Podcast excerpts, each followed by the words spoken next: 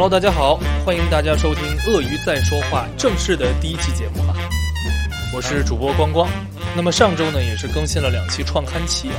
呃，我们是从供应链金融这样一个基础的点，然后向外自由的发散啊，聊了很多，比如说跟消费升级、跟企业如何赚钱相关的这些话题啊。那么后台也是收到了一些朋友的正反馈啊，这个点让我们非常的开心。那么这期节目呢，我们希望跟大家聊一聊企业融资，呃，尤其是供应链金融当中，大家普遍非常关注的一个点啊，也就是融资成本这件事情。那么这次呢，也是依旧请到了我的老师，呃，邱奎然邱老师。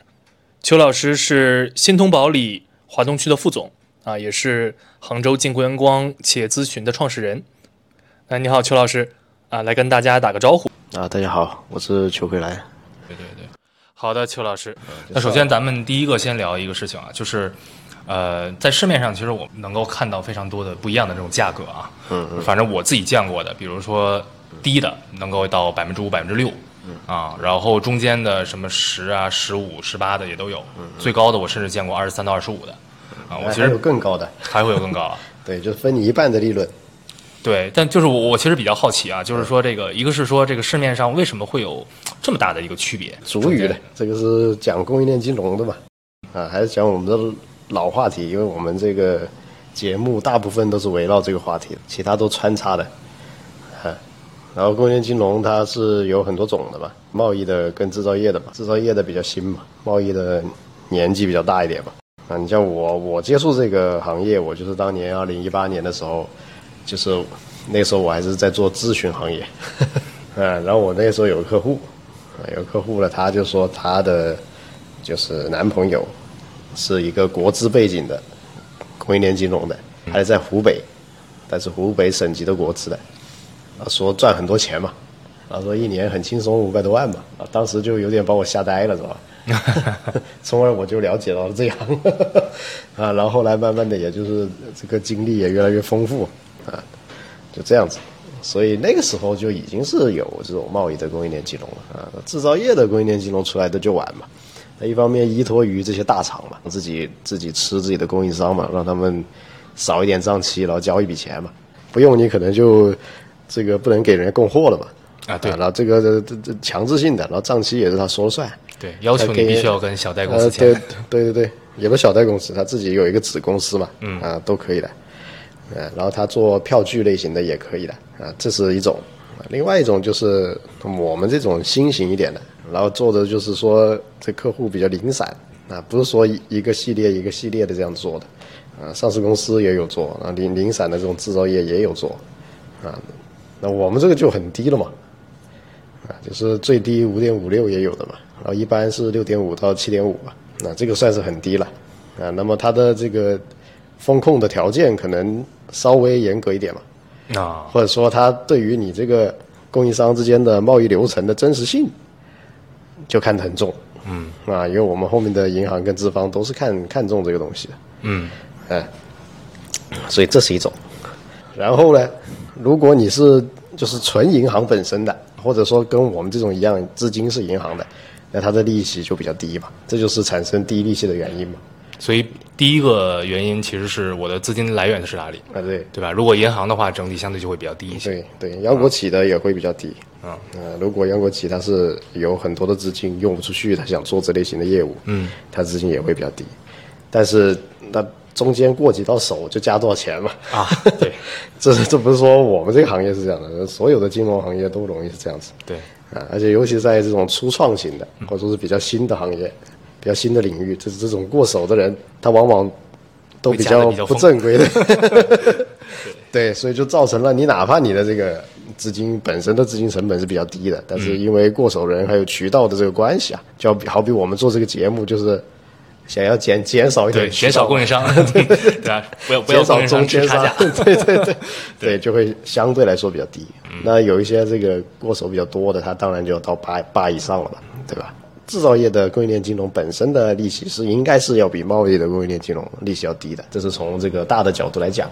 因为贸易的供应链金融它所担当的风险还是比较高的嘛，嗯，对，啊，还是比较高，它中间会出现很多的问题啊。这也是为什么我上期节目就说，今年下半年很多做贸易供应链金融的资金都撤了啊，都撤了，然后留了一些小资金，就那种几千万的、不上亿的小资金。然后小资金呢，它就追求一个更大的利润嘛。那他追求更大的利润的话，他就只有两种方式嘛：第一，提高他的年化利息嘛；对，第二，分润嘛，啊直接分你的利润嘛，对吧？所以就出现了这个今年下半年的、嗯贸易类型的供应链金融的利润非常高，利息非常高这件事情啊，然后很多的想要用他的资金啊，想用这个这个这这种金融机构的资金，小这种小金融机构的资金，然后去做自己的一些贸易生意的人，他就没办法再做下去了。那对，这中间成本太高了。比方说收土豆的是吧？我们的好朋友黄总就是一个收土豆的，那那他在内蒙收了土豆啊，他跟一帮人在内蒙收了土豆，然后就卖给大的批发商啊，甚至是这个卖给这个国家储备的啊。但是呢，他原来的这个供应链金融的这个利息就太高了，就超过了二十五，这么高啊？二十五对，那他之前超过了25而且还是配资的。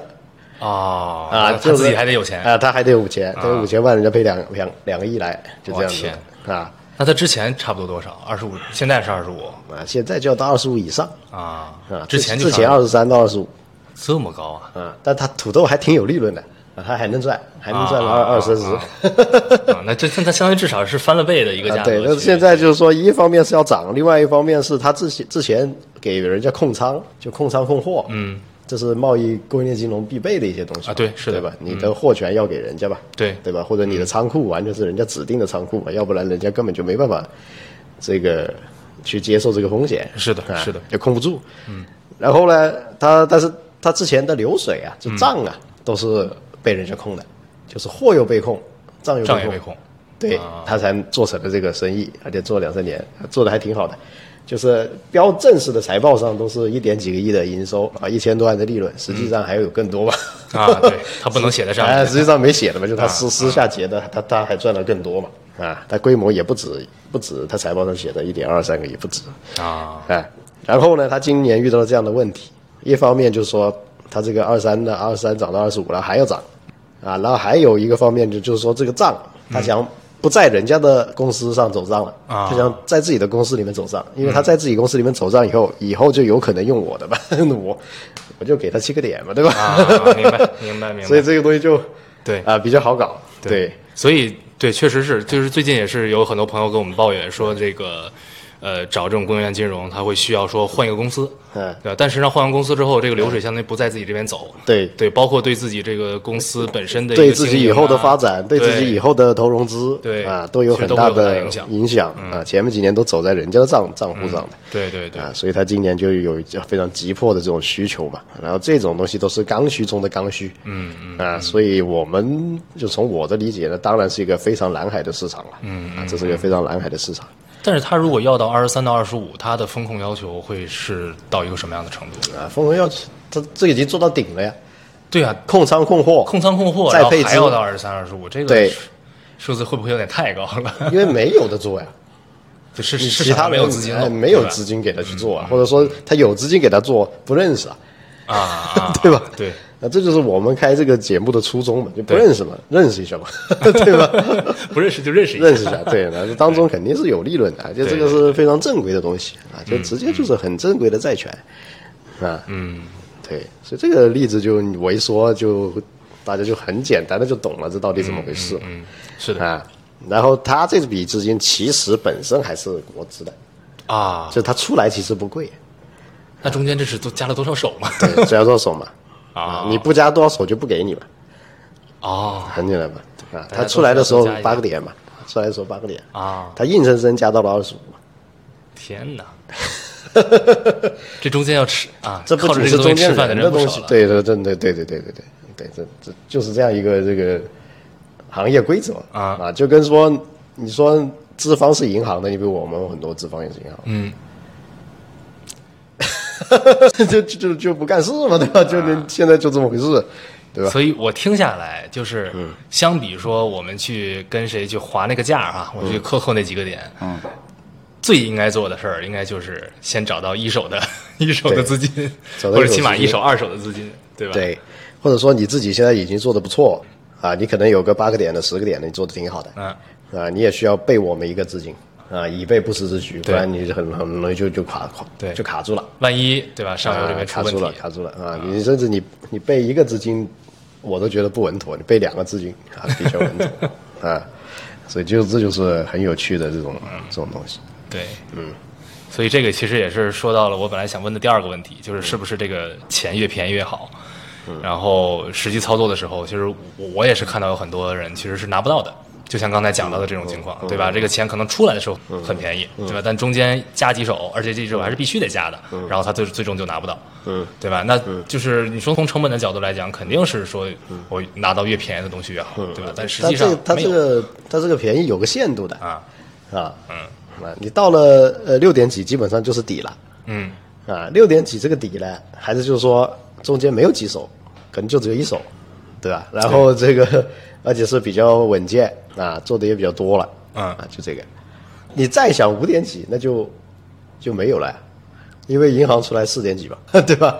那么你特别优质，银行出来三点八嘛，对，对吧？你再三点八以下，这个就这个提到光光经常问我的一个问题，就这个这这个一般的资金成本或者什么样的类型的嗯这种债权，它的这个成本要多少嘛？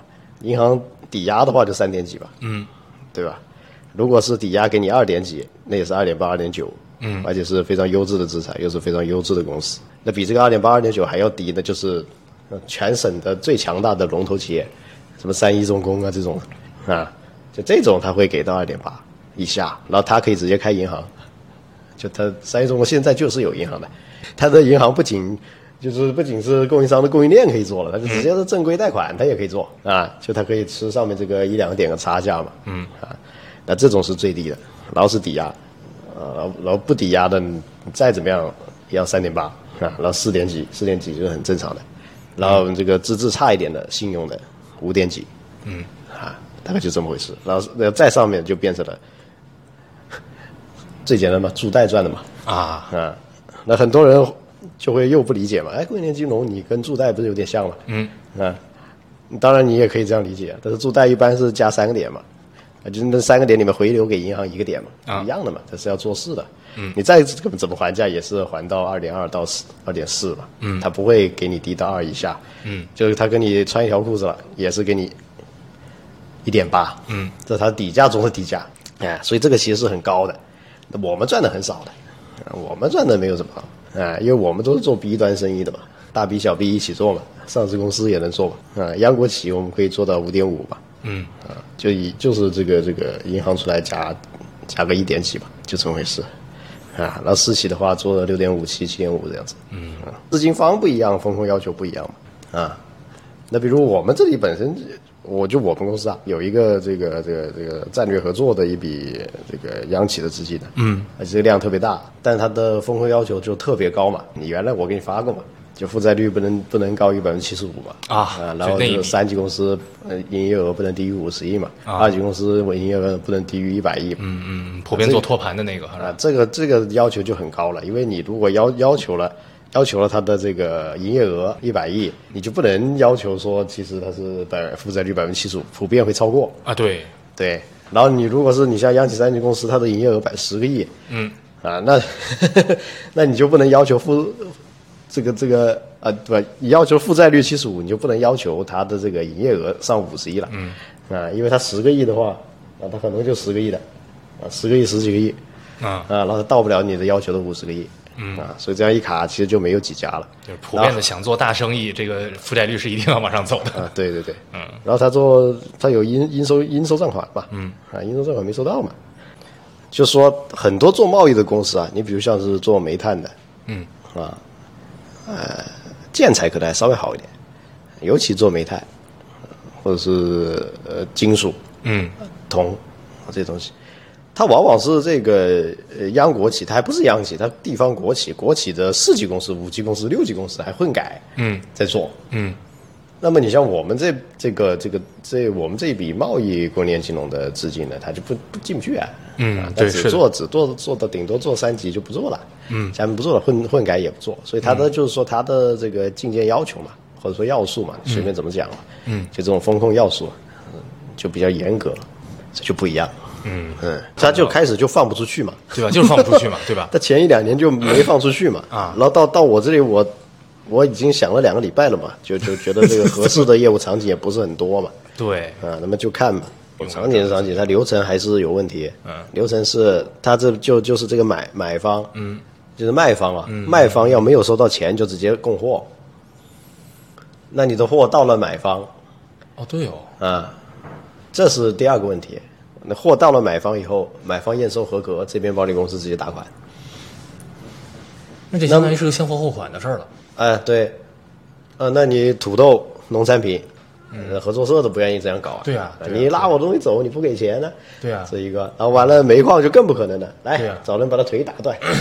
对啊，对啊，对啊，那想先拉我的没走，除非是你说是特别小的，除非是我二叔，二叔那边还是先后后款，不不，他本来不可以的，我我把我把他压在那里嘛，啊，不是，就就我对对，我我说我说反了，我这是先款后货嘛，都是先款后货，他那上写都是先款后货嘛，对，都是先款后货啊，那我我只能压他一下啊，然后我我搞个最很小量的一两千吨啊。我把人压在那里，就冲这个面子，好吧，你就先拿拿走吧，啊，啊，那么后面保利公司付下来，啊，可以，这就可以。那像他这种大这么这么大体量的这个东西，啊把人压着都没有用。那我的这个，我的这个，呃 也算是同事吧。嗯我同事就跟我说，他说，他说那你就搞一个那个预付款的嘛，啊啊啊，预付款是可以啊，啊就是付三十或者付五十嘛，然后他发货嘛。嗯这就是在你跟这个卖方比较熟的前前提下嘛，要冲着面子嘛，压着人嘛，啊，那也能也能做一点。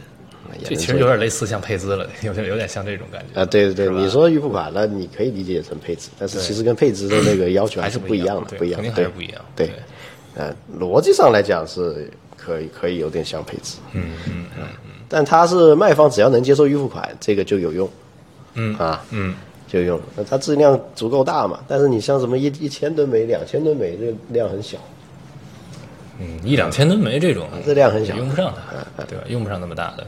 还用得上？为什么呢？因为所有的生意啊，所有的生意都是从小做到大的。嗯，你只要跟他合作了几十万的，你就可以跟他合作一百万的。嗯他就信你一点。啊，一百万的合作了，他就可以合作一百五十万的，他就更信你一点，都这么回事。那做过跟没做过两码事，聊过跟没聊过两码事啊，啊。对，所以其实都是一个信任成本的一个问题。对，都是要从小从小变大，因为现在的信任成本太高了，对太高了，因为这是满大街都是骗子。啊，是的，是的，是的。我我我进到这行之后，我也尤其有这个感觉 啊啊啊，啊！就是不不仅是这一行，我们这行算是就是比较与世无争的嘛。就你你你可以过我的风控嘛，就是你达到我的要求，我就可以干，嗯嗯嗯对吧？嗯，就这么回事。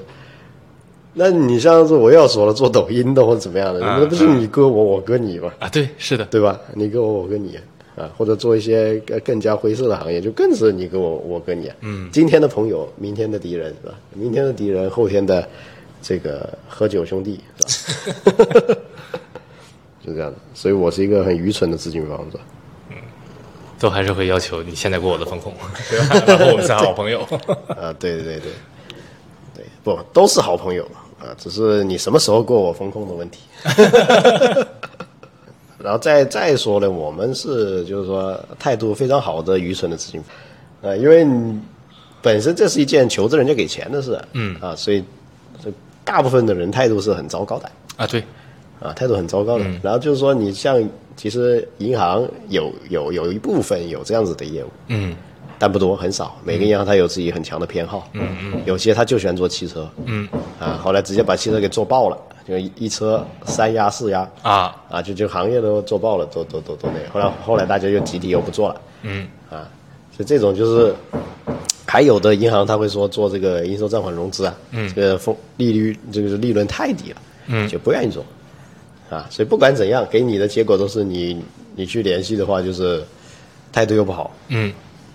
钱又下不来，嗯，人又很难受，老憋着，啊，像我们这样非常乐乐呵呵、很愚蠢的这个就 很少，结果就变成了真的与世无争比较，别人不知道我们的存在。比较与世无争配配资也有配置二十几个点是恐怖了，嗯配置十五个点的也有，正常。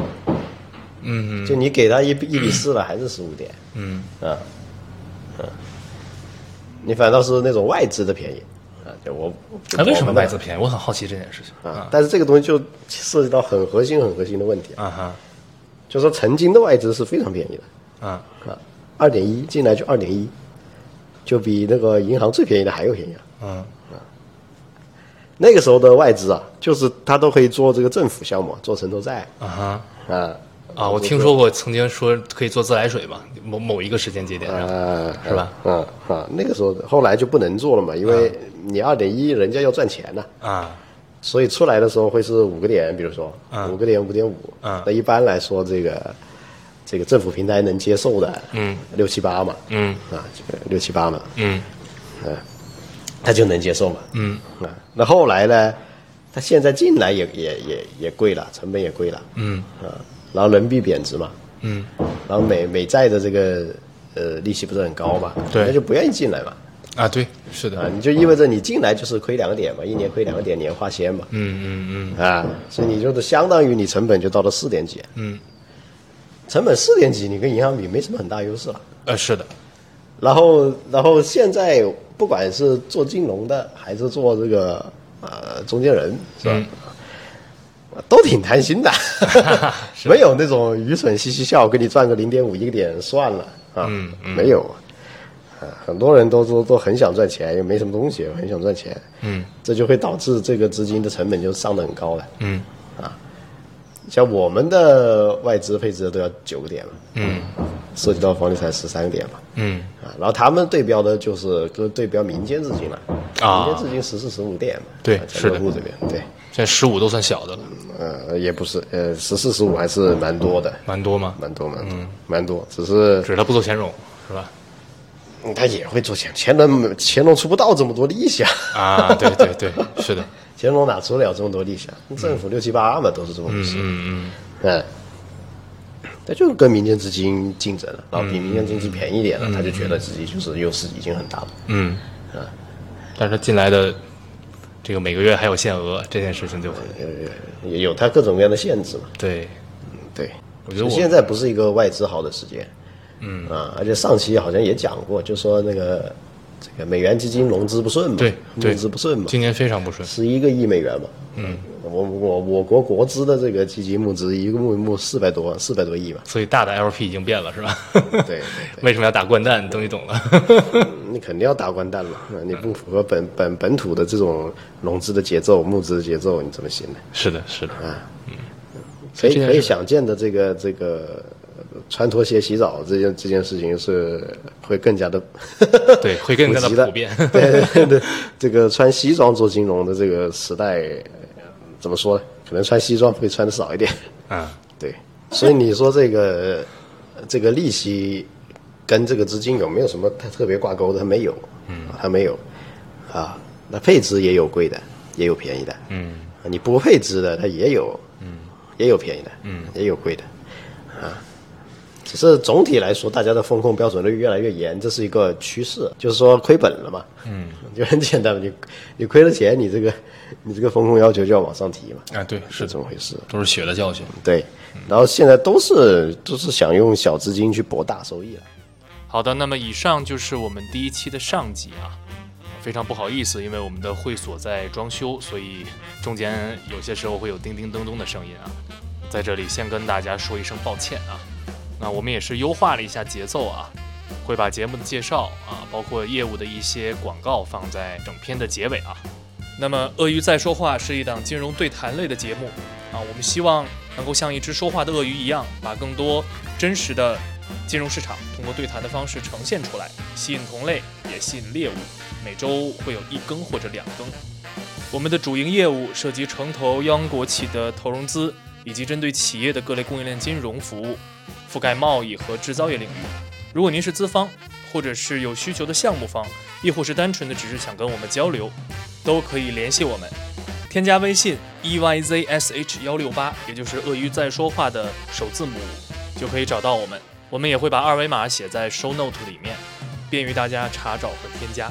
我们会定期的举办线上或者线下的活动啊，也希望大家能够多多支持，多多参与。好，那么本期节目就是这样，我们下期再见。